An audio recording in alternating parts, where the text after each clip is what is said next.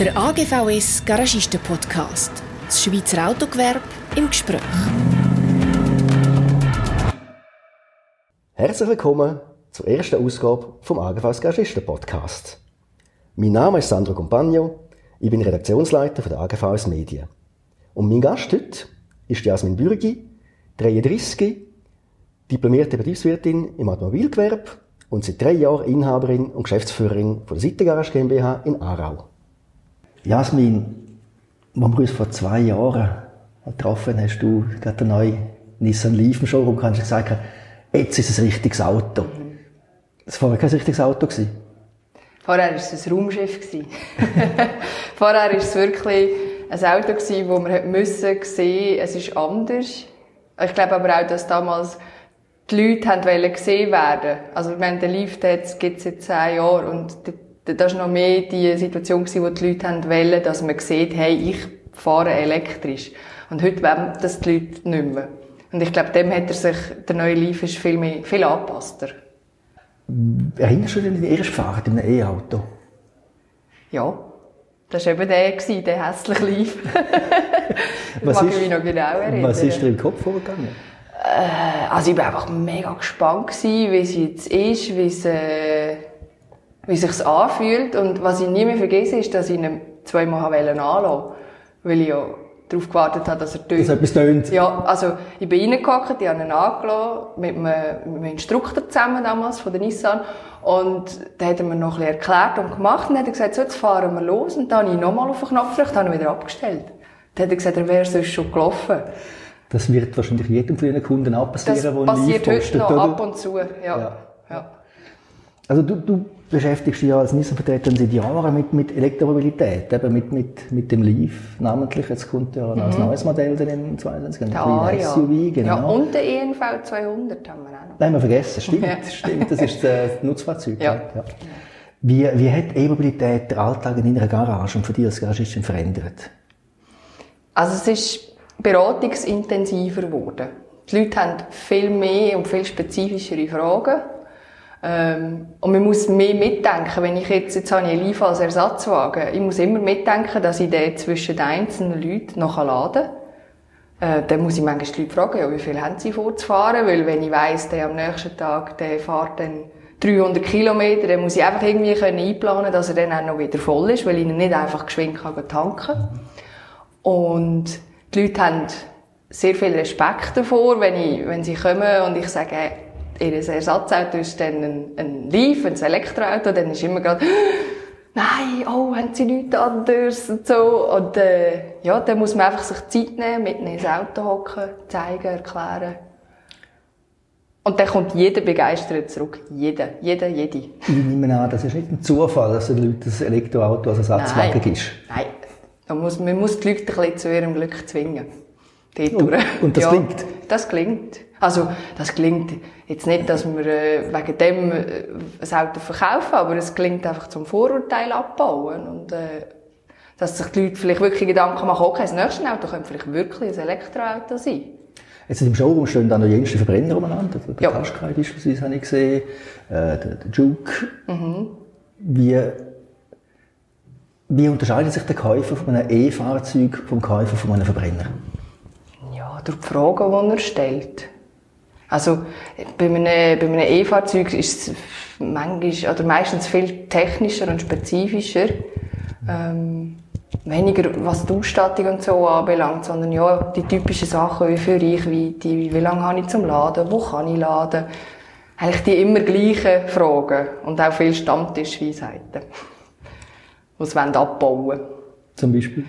Ja, so der Klassiker von wegen, ja, mit einem E-Auto bleibe ich ja dann irgendwann irgendwo stehen, im Stau zum Beispiel, haben die Leute immer Angst, dass sie im Stau, dass das wahnsinnig viel Akku braucht. Stau. Und sie dann plötzlich einfach stehen bleiben. Ja. Und das ja. passiert nicht. Im Gegenteil, wenn das Auto, das E-Auto im Stau fährt, rekuperiert sie abständig. Dann mhm. braucht es quasi nichts. Mhm. Lauter so Sachen, eben, wo einfach so Ängste, wo da sind, so Mythen. Man, sagt, man redet immer von diesen Elektroautomythen. Ja, genau. Die lassen sich abbauen mit Information. Ja. Information. Ja. Information. Genau. Du hast dich mal eben vor zwei Jahren als eigentlicher Fan von dem Leaf bezeichnet, von Elektromobilität. Mhm. Ist das immer so? Mhm.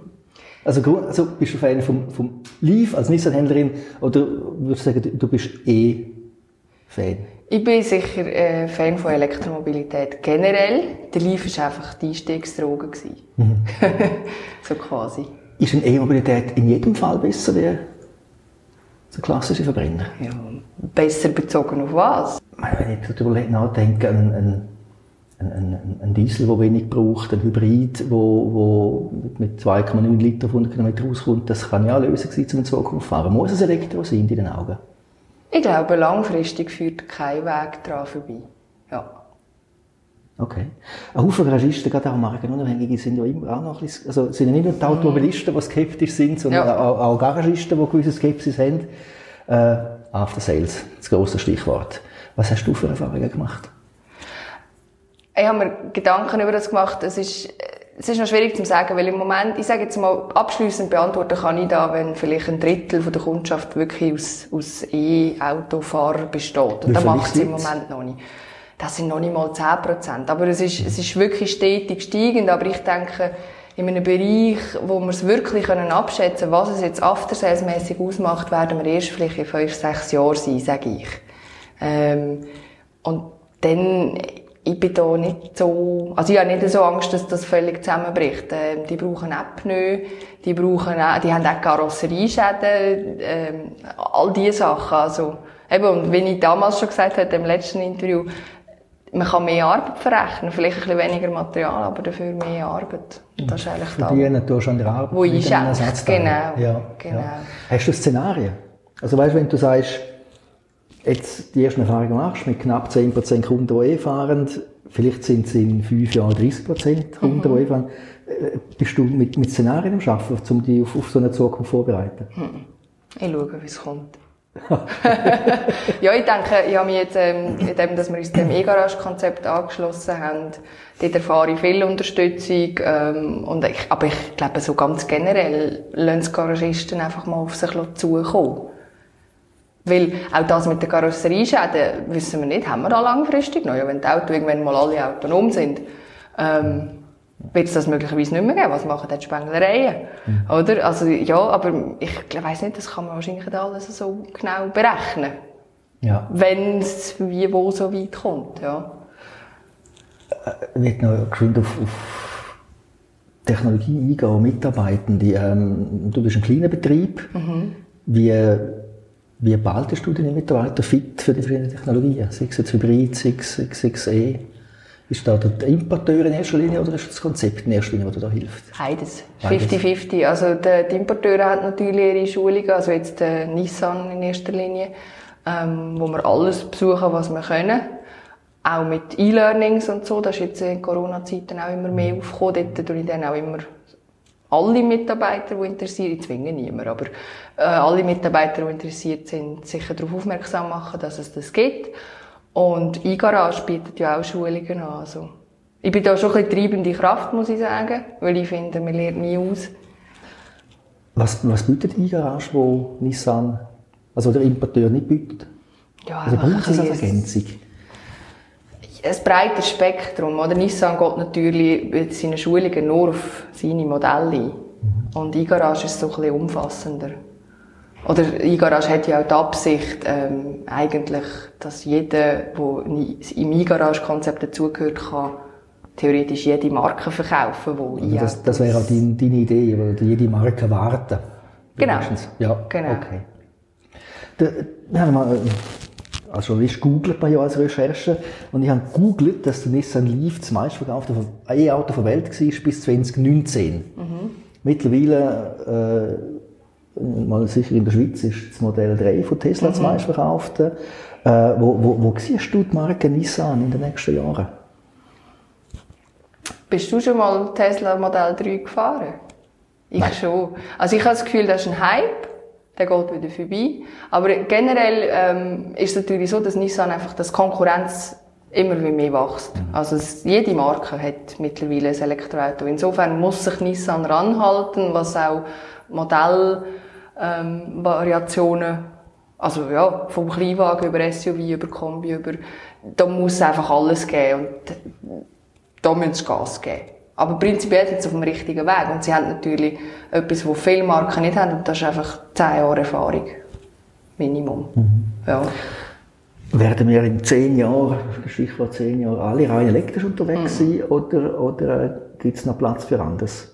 Also ich glaube schon, dass es noch Platz für anderes so Sachen, ja. beispielsweise. Gut, Gas sehe ich jetzt persönlich nicht so, da hat sich ja nie so richtig durchgesetzt. Ja. Auch Wasserstoff weiss ich nicht. Ich bin ein bisschen ambivalent, weil einen Tag liest man einen Bericht, der in die Richtung geht, am anderen Tag einen Bericht, der in die andere Richtung geht. Ähm, ich sehe am meisten Potenzial bei synthetisch hergestellten Treibstoff. Weil ich glaube, da ist noch am meisten zu holen oder ist auch am sinnvollsten langfristig. Biodiesel beispielsweise für den Schwerverkehr. Über den Schwerverkehr mache ich mir jetzt nicht so Gedanken. Ja, ja. Nein, ich glaube, was, also ich glaube, für den Schwerverkehr ist, ist Wasserstoff wahrscheinlich durchaus ein Thema. Mhm. Für den Personenverkehr vielleicht weniger, aber ja, also ich sehe synthetische Treibstoffe eigentlich noch. Ja, auch das PSI ist ja da da äh, sehr intensiv. Also ich ja. denke, da wird sich in den nächsten Jahren noch schon noch etwas auftun. Ja. ja. Jetzt, äh, am Schluss noch ganz, ganz, ganz grundsätzliche Frage. Eben, wir haben E-Mobilität, wo du Fan bist davon, wo deine Garage auch in die Richtung trimmst. Was ratest du um Garagist, der jetzt mit E-Mobilität noch keine Erfahrung gemacht hat? Wie, wie soll er seinen Betrieb für die Zukunft aufstellen? Also ich glaube, ähm, E-Mobilität ist, ist, muss über Praxis laufen, nicht über Theorie. Das heisst, ich rate jedem Garagist selber, ähm, Praxis zu sammeln mit E-Autos und fahren, fahren, fahren, fahren, ausprobieren. Und dann wird man automatisch Fan. Bin ich überzeugt. Also ich glaube nicht, dass irgendeiner ähm, über längere Zeit ein Elektroauto fährt und, und nach einer Woche oder so sagt, der Scheiß, wollte ich nicht mehr. Wird wieder ein 1,0 Turbodiesel. Ganz sicher nicht. Also ich glaube wirklich, mit, mit Fahren kommt die Überzeugung für, für das Fahrzeug. Und dann ist noch alles andere, alles ökologisch und, und, und ökonomisch und so, das sind ja dann Sachen, die einfach mitschwimmen. Aber am Ende, gerade für Garagisten, wir verkaufen Fahrspaß. In erster Linie. Und wenn man dann selber äh, das fährt, dann merkt man, wie viel Spaß das es bringt. Das ist ein schönes Schlusswort. Vielen Dank, Jasmin Bürgi, für das Gespräch. Und Ihnen Liebe Zuhörerinnen und Zuhörer, danke fürs Zuhören. Ihre Fragen, Meinungen, Kommentare können Sie gerne auf unsere Webseite, auf unsere Facebook-Page oder auf LinkedIn schreiben. Würden uns freuen. Das heutige Thema wird übrigens im nächsten Auto Insight weiter vertieft. Es kommt raus am 6. April und ist als E-Paper auf der Webseite verfügbar. Machen Sie es gut. Das ist der AGVS Garagisten Podcast. Weitere spannende Geschichten finden Sie auf unserer Webseite agvs-upsa.ch und im Branchenmagazin Auto Insight. Abonnieren Sie doch unseren wöchentlichen Newsletter, damit Sie immer auf dem Laufenden sind.